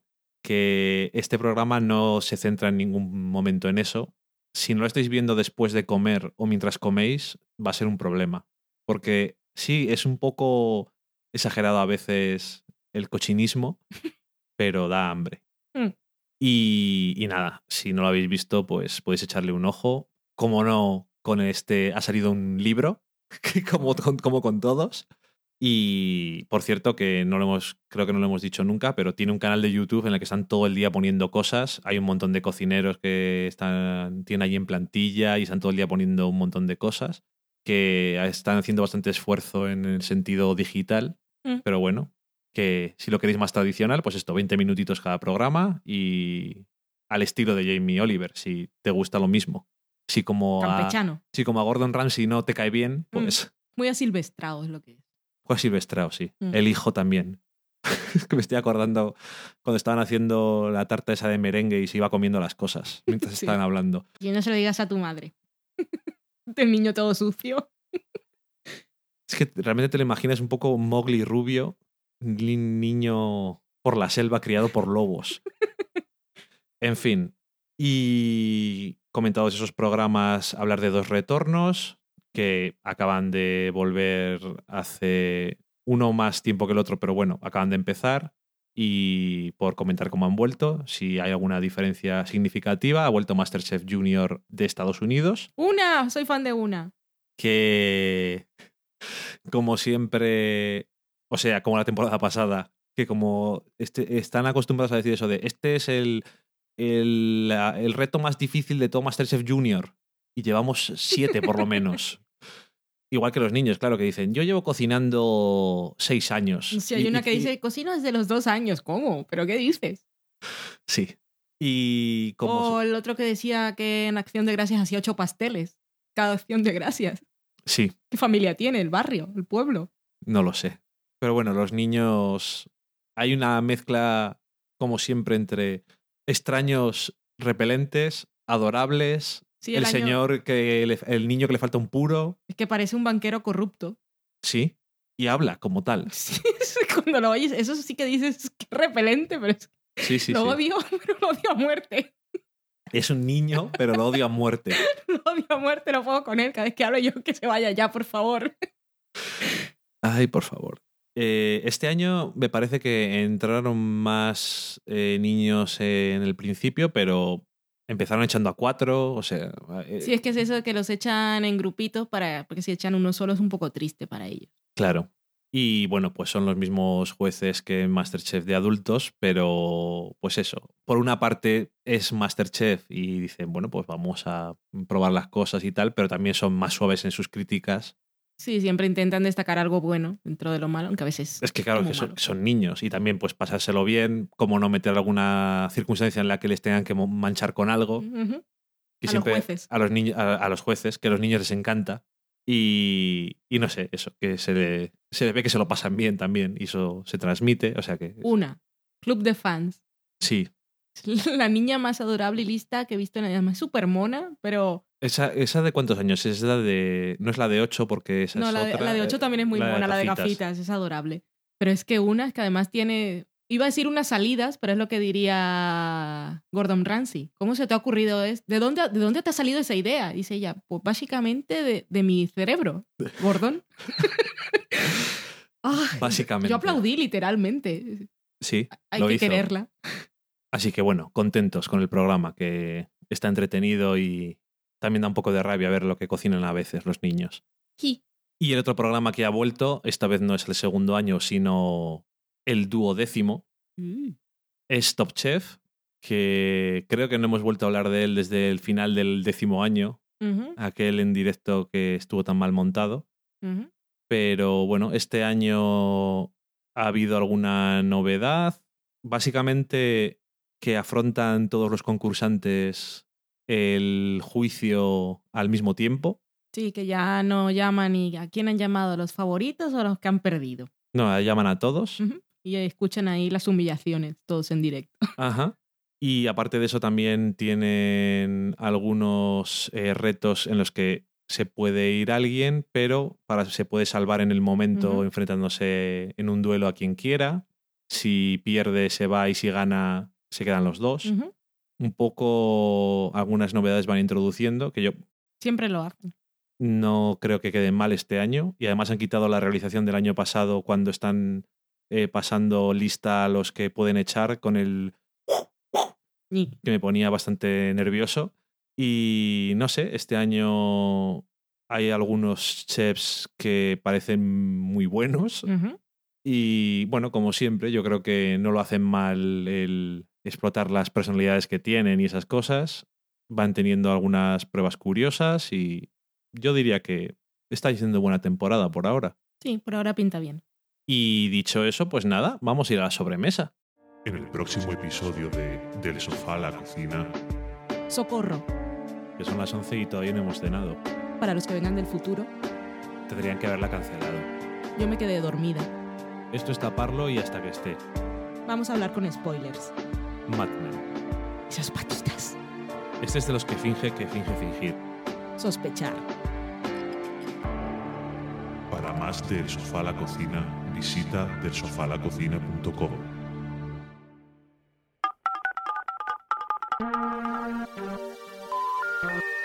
We're sorry, the number you have dialed is not in service at this time.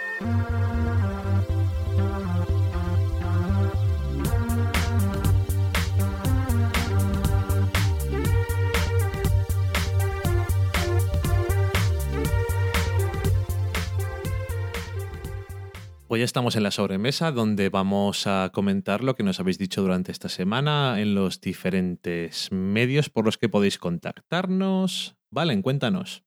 Twitter. Twitter, Twitter. adelante. Con todas las letras que suenan, según la RAE. Mm, mm. Tenemos a Jesús Herrera, Jesús73, que nos dice que muchos fans de It's Always Sunny en Filadelfia le habían recomendado The League y le estaba gustando mucho. Nos pregunta si la habíamos visto. Yo he visto, mm, creo que hasta la cuarta temporada o algo de la quinta. No me disgusta, me parece bien, pero me gusta más It's Always en Filadelfia. Pero él la tiene como sustituto.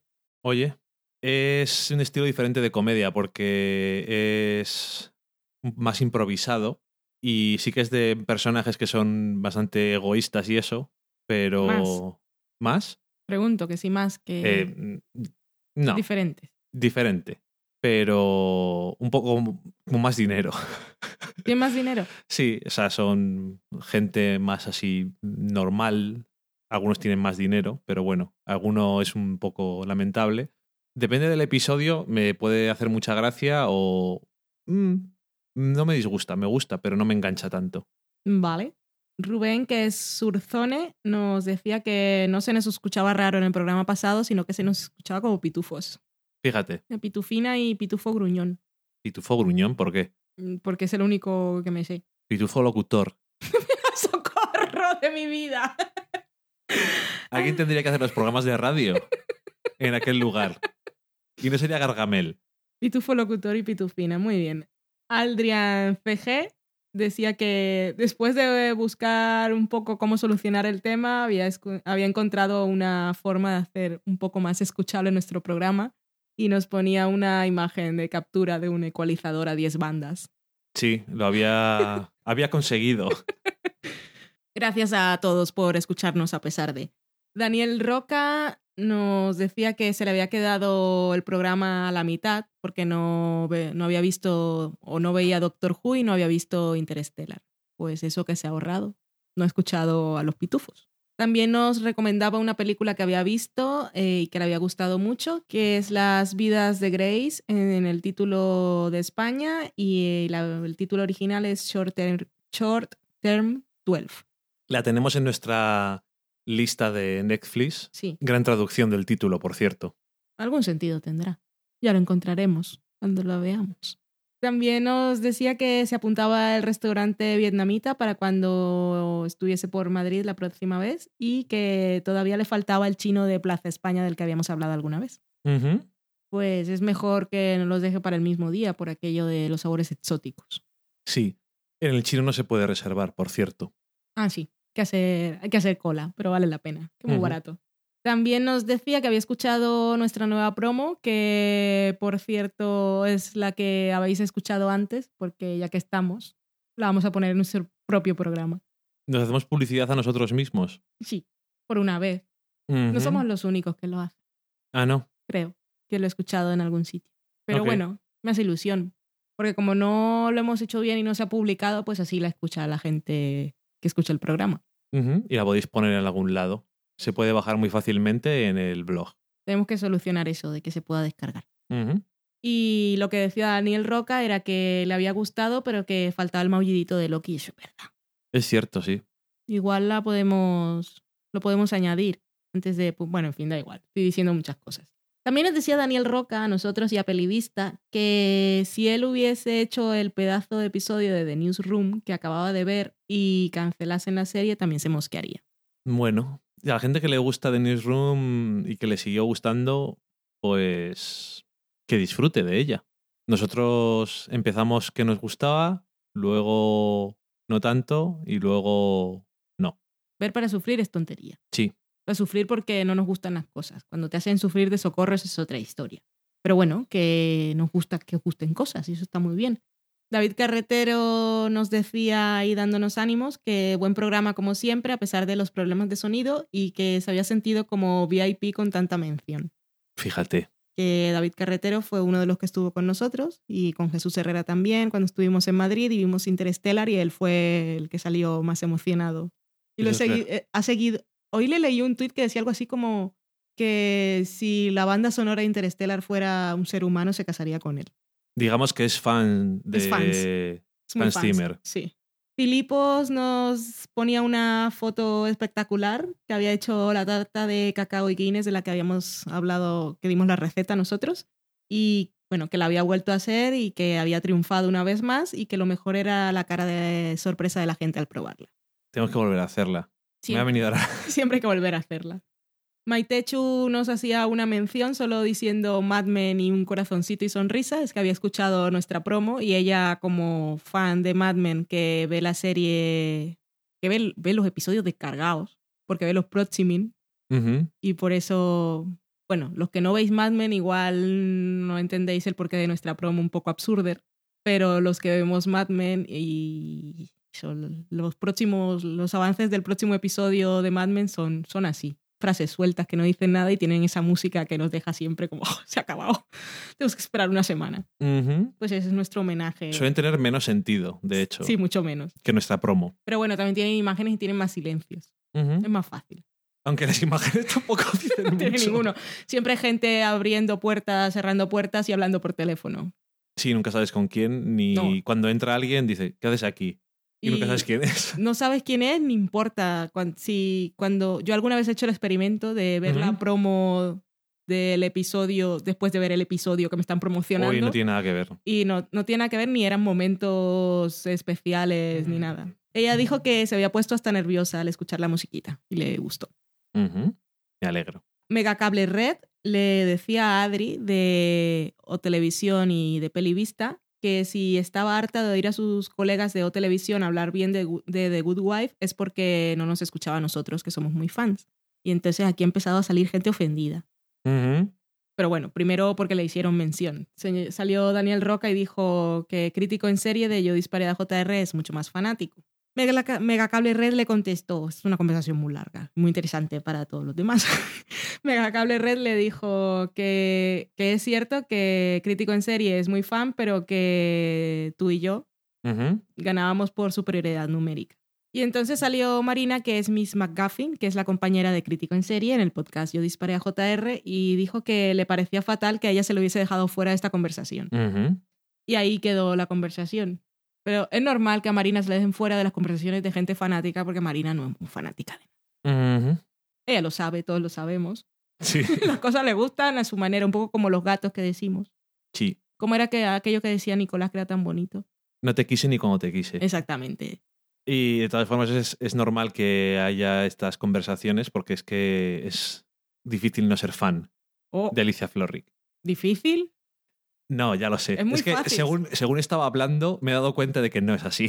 Si hoy un momento que Es miré el timeline había Sí. cinco personas ahí en una discusión como esta de dijo, dijo, dijo y, y Eh, no. había... parece muy fácil. De hecho, fan. estaba Pera metido y alguno más defendiendo, otros decían que no, otras. Sí, creo yo, que yo eso, yo, yo ahí no me meto, ¿para qué? Carmenia Moreno, que por cierto ha regresado su podcast Carmenia en Dallas con la segunda No en temporada. Dallas. Que ahora ya no está en Dallas, pero van entrevistando gente que vive en otros países para que cuenten su experiencia viviendo allí, tal como hacía ella.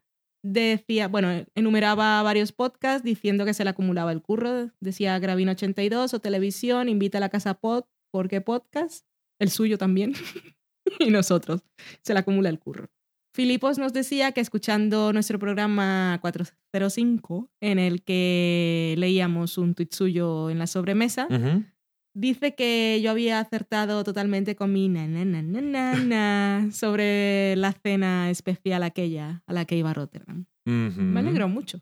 Muy bien. Maitechu, que es Mari Margolis en Twitter, nos dice, como no se escucha muy bien, se refiere a nuestro programa pasado, el Pitufino, haré como que no he oído que pasáis de Homeland. Y nos pone los ojitos sospechantes. Eso es que se escucha bien, ¿no? No se escuchaba tan mal. Sí, fue dicho.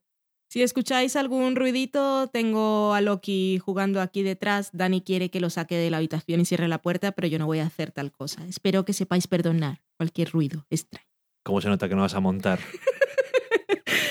Pues eso, que si dije que pasaba de Homeland, la terminaré viendo.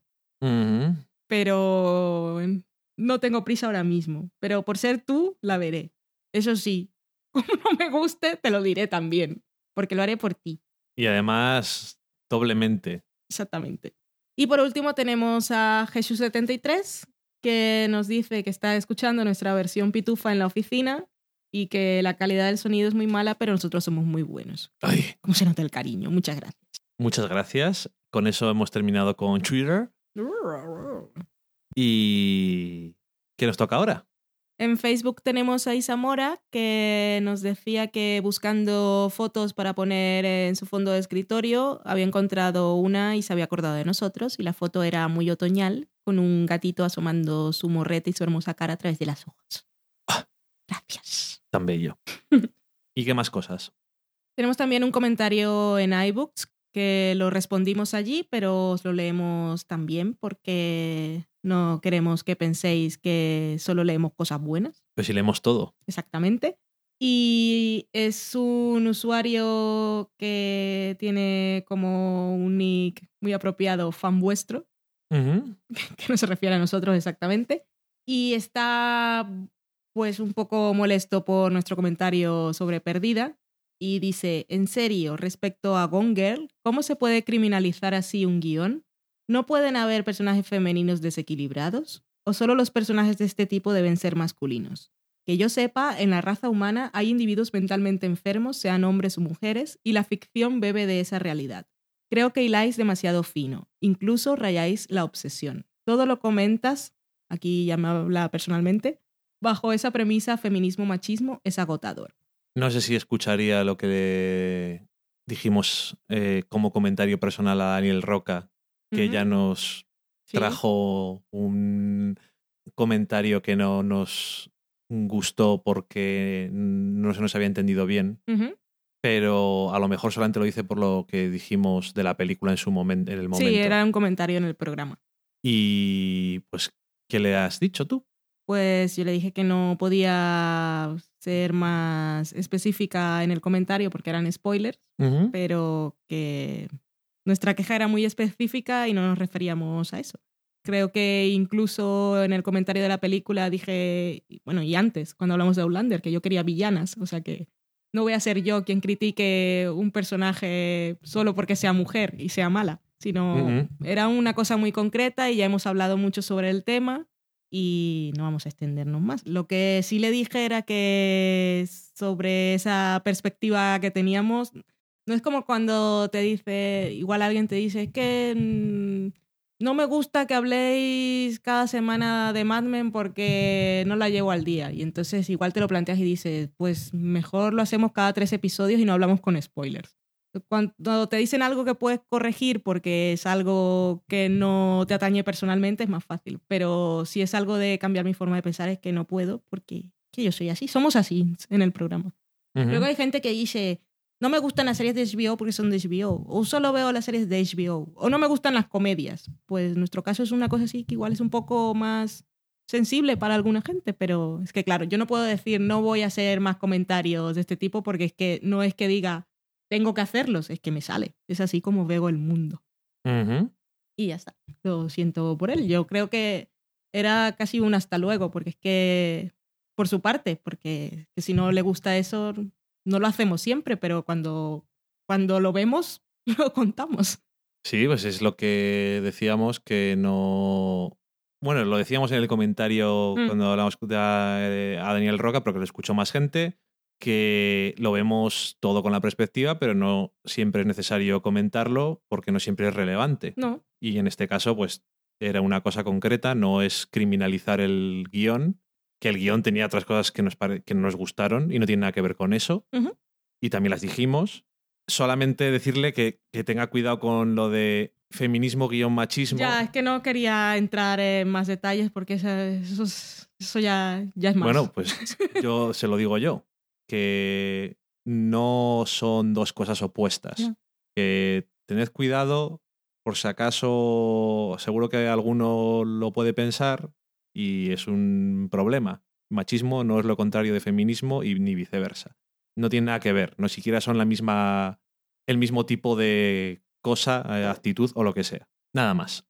Para terminar, tenemos un email de El Ticoman, bueno, de El Tico, que es El Ticoman en Twitter, y nos decía: Hola pareja, me acabo de escuchar el episodio 117 y me surge una duda junto con otra del episodio 116. Ah, ah, ok. En, eh, bueno, el 117 es el quinto de esta cuarta temporada y el 16 es el cuarto de esta cuarta temporada. Decía que en ese cuarto episodio habíamos hablado de una serie y habíamos dicho que posiblemente era una de las tres mejores del año Y él no recordaba cuál era el nombre. Sí, lo dije yo.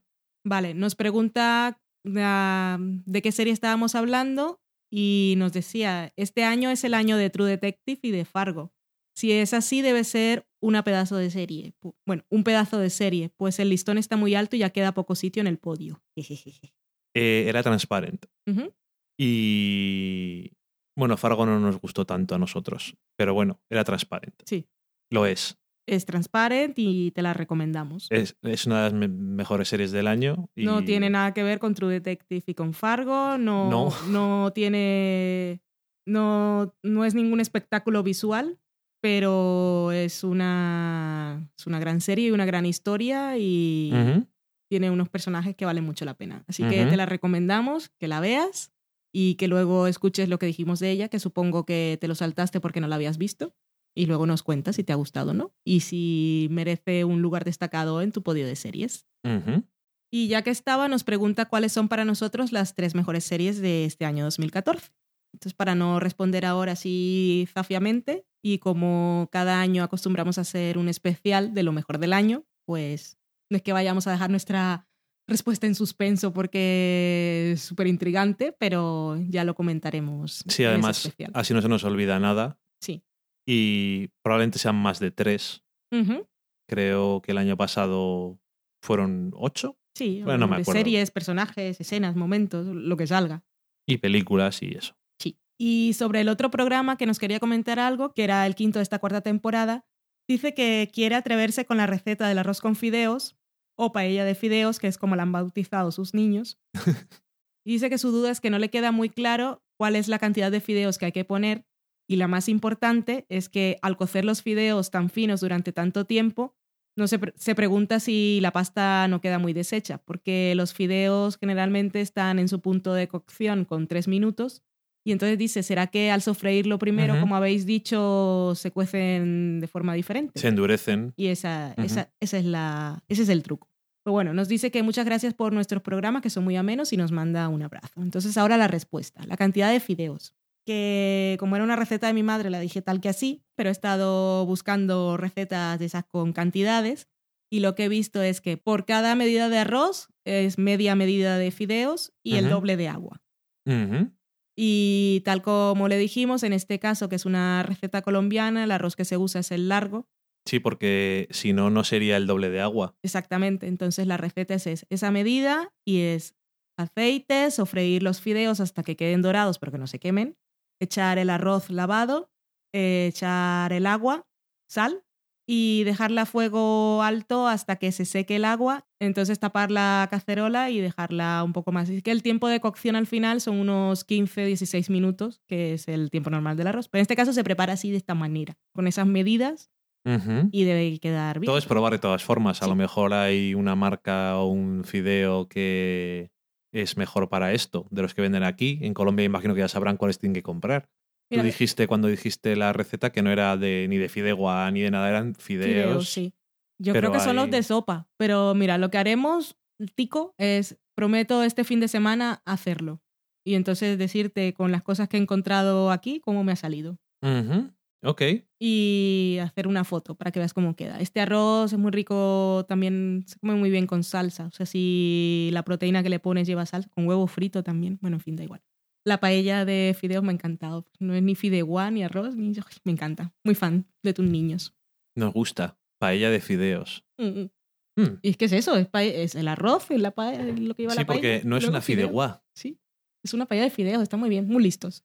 Bueno, pues con eso hemos terminado. Así que vamos a dejarlo por esta semana. Sí. Recordamos las formas de contacto. Tenemos una web que es del sofá a la cocina.com. Tenemos un email que es del gmail.com. Estamos en Twitter, somos del sofá podcast. Estamos en Facebook, somos del sofá a la cocina. Y nos podéis escuchar, nos podéis encontrar en iBooks, en iTunes y en cualquier otra aplicación que tengáis en el móvil para suscribiros y reproducir Sí. vuestros podcasts. Y en Stitcher, en Spreaker. Mm. En Spreaker no, porque hay que subirlo directamente y he pasado. En Stitcher también se puede. Y cada miércoles a las 9 de la noche, creo, sonamos en Radio Battletoads. y de vez en cuando también. Sí, iban saliendo ahí. Como tenemos tantos programas, pues nos van poniendo. Eso que si estáis en el trabajo y podéis escuchar cosas y no sabéis qué exactamente, ponéis radiobattletoads.com, creo. Y es como una radio, pero de podcast. Y seguro que descubrís alguno nuevo que os guste. Tiene ahí la parrilla y podéis ver qué es lo que va a tocar en cada momento. O sea que siempre está bien. Mm.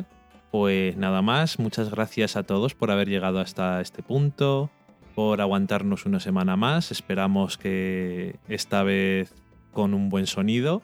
Más que esperamos, sabemos que esta vez con mejor sonido. Porque Vale me ha mirado con una cara de, ¿la has vuelto a cagar otra vez? ¿Qué has hecho? Pero no asegures lo que no sabéis. Esperemos que nos hayáis escuchado bien. Y nada más, que en principio nos escucharemos la semana que viene. Así que nada más, adiós. Adiós. No cojáis frío. O calor.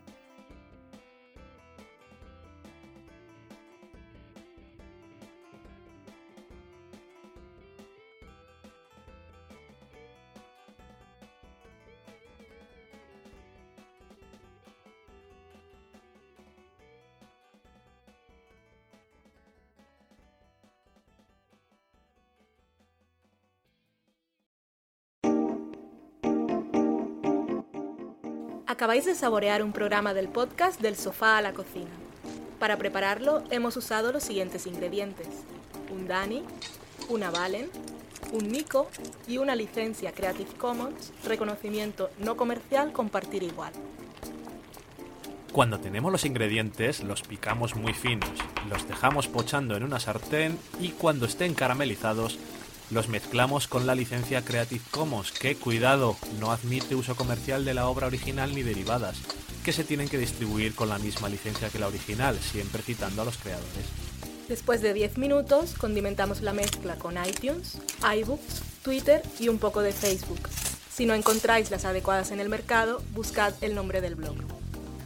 A continuación, introducimos en el horno y, después de 30 minutos, lo servimos aderezado con música distribuida con licencia Creative Commons a través de Jamendo. Al final del post correspondiente vienen especificadas concretamente. Si tenéis alguna duda con respecto a la receta o a cualquier otra cosa, podéis preguntarnos a través del correo electrónico del sofá a la cocina Buen apetito.